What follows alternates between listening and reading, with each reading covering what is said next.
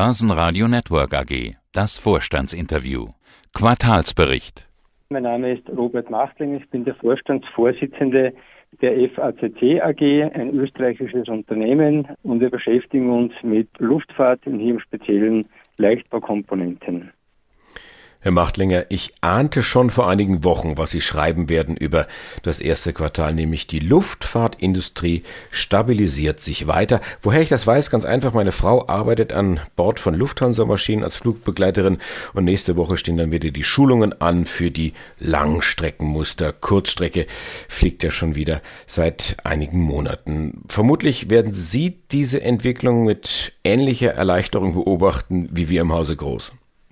Ja, Sie sagen es, speziell der Kurz- und Mittelstreckenbereich und hier allen voran auch Airbus mit der A320-Familie haben sich stufenweise wieder gut entwickelt. Für uns ganz wichtig, weil das die wichtigste Plattform ist, mit der wir sehr viel Umsatz machen, 37 Prozent. Also wir sehen diese nachhaltige Verbesserung im Geschäft und das spüren wir natürlich auch dementsprechend im Unternehmen. Sind Sie eigentlich eher jetzt bei den großen Jets vertreten oder auch bei den kleineren, bei den Business Jets und sehen Sie in beiden Bereichen Erholung?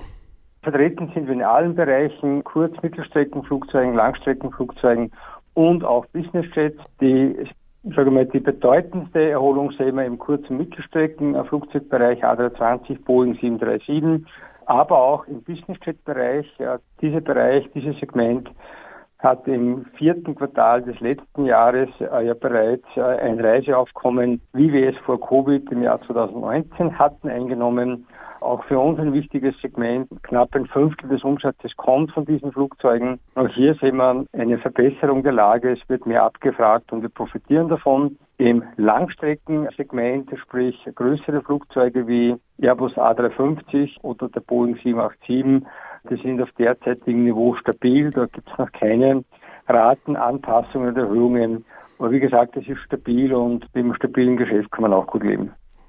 Heißt das jetzt für die einzelnen Bereiche kontinental, interkontinental und Business im Vergleich zum Vorkrisenniveau? Kann man da überall schon einen Haken hinmachen? Wenn nein, wo nicht?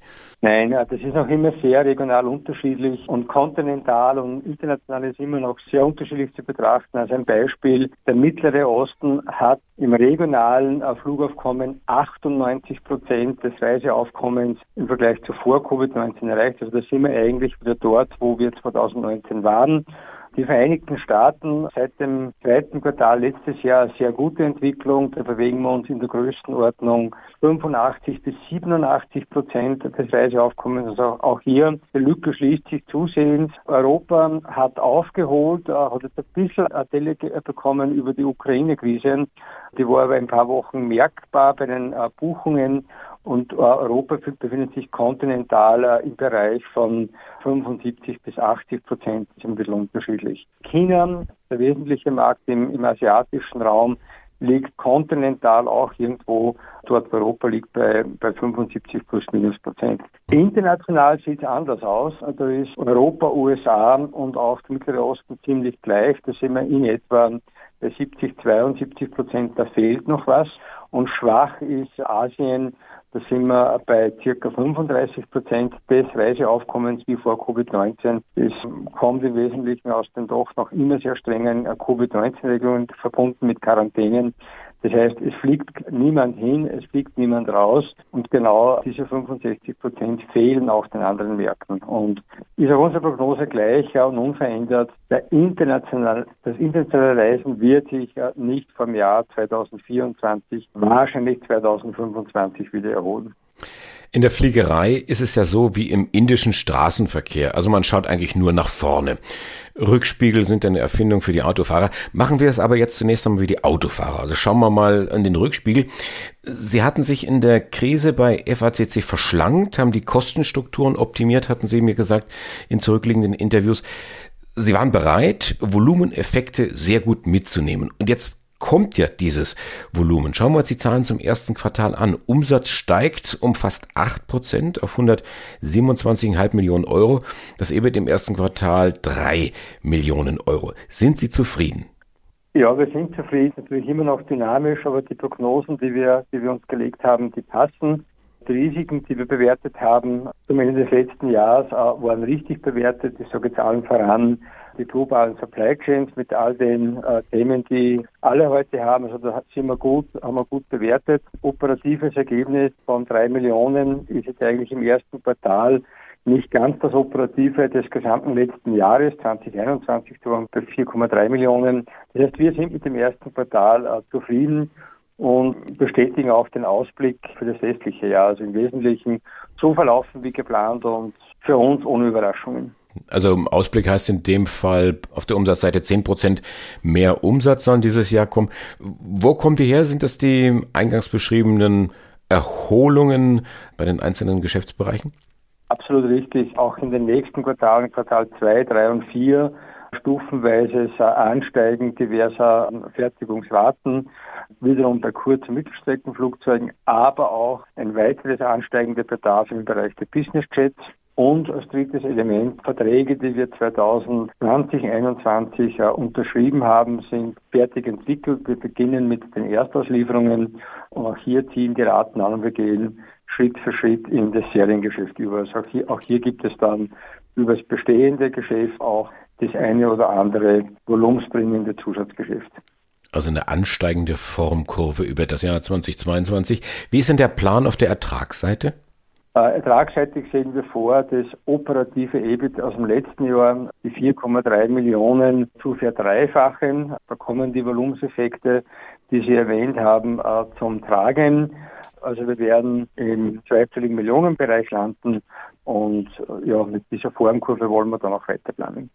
Und aus dem Ukraine-Krieg und aus dem Thema Lieferketten fürchten Sie keine Steine? Äh, das wäre äh, falsch. Da gibt es natürlich die verschiedensten Herausforderungen. Auf der einen Seite, wenn wir die FACC direkten Supply Chains anschauen, da gibt es äh, in der Ukraine und auch in Russland keine Abhängigkeiten der FACC. Also in diesen Ländern sind Energiefrage, Energiekosten speziell für Europa verbunden mit den Sanktionen sehr wohl ein Thema, wobei auch hier sind wir im Energiebereich relativ gut abgesichert, wobei ich sage, relativ ist schon fast nicht richtig. Wir sind sehr gut abgesichert. Wir könnten die Gasmengen, die wir heute noch benötigen, um diverse Anlagen zu beheizen, umstellen auf eine Ölbefeuerung. Das ist machbar, haben wir geprüft und ist kurzfristig umstellbar. Natürlich dann über das Gesamte drüber geschaut, die Preissteigerungen generell, speziell in der Logistik, auf die Verfügbarkeit von Transportmöglichkeiten, die sind natürlich schon herausfordernd. Aber ich verstehe Sie richtig, Sie sagten, Sie können umstellen von der Gasversorgung auf, äh, auf Öl. Äh, Österreich bezieht zu 85 Prozent des Gases aus Russland. Die FACC wiederum hat ja ein diversifiziertes Energiesystem, soll bedeuten, die Hälfte der Wärmeenergie, die wir benötigen, kommt aus Geothermie, das heißt, das ist unabhängige Wärme, die wir haben und dann braucht man noch circa 17 bis 20.000 Gigawattstunden Gas zum Prozesswärme erzeugen und genau diese Gasmenge, die wir noch zum Prozesswärme erzeugen, sprich Hochheizen von Geothermiewärme auf die Prozesswärme, das könnte man kurzfristig mit Öl absichern, was natürlich eine Notfalllösung sein würde und äh, darüber hinaus gar nicht mit der Nachhaltigkeitsstrategie der FATT im Einklang ist. Aber wir könnten es tun und wir könnten somit die, die Fertigung an allen Standorten absichern. Ich glaube, dieser Krieg, den Putin angezettelt hat, der ist auch alles andere als nachhaltig. Kann man so sagen und da gibt es nichts zum dazu ergänzen. Robert Machtlinger, der Vorstandsvorsitzende der FACC. Dankeschön für dieses Interview. Alles Gute. Ich bedanke mich und auch Ihnen alles Gute. Auf Wiederhören. Börsenradio Network AG.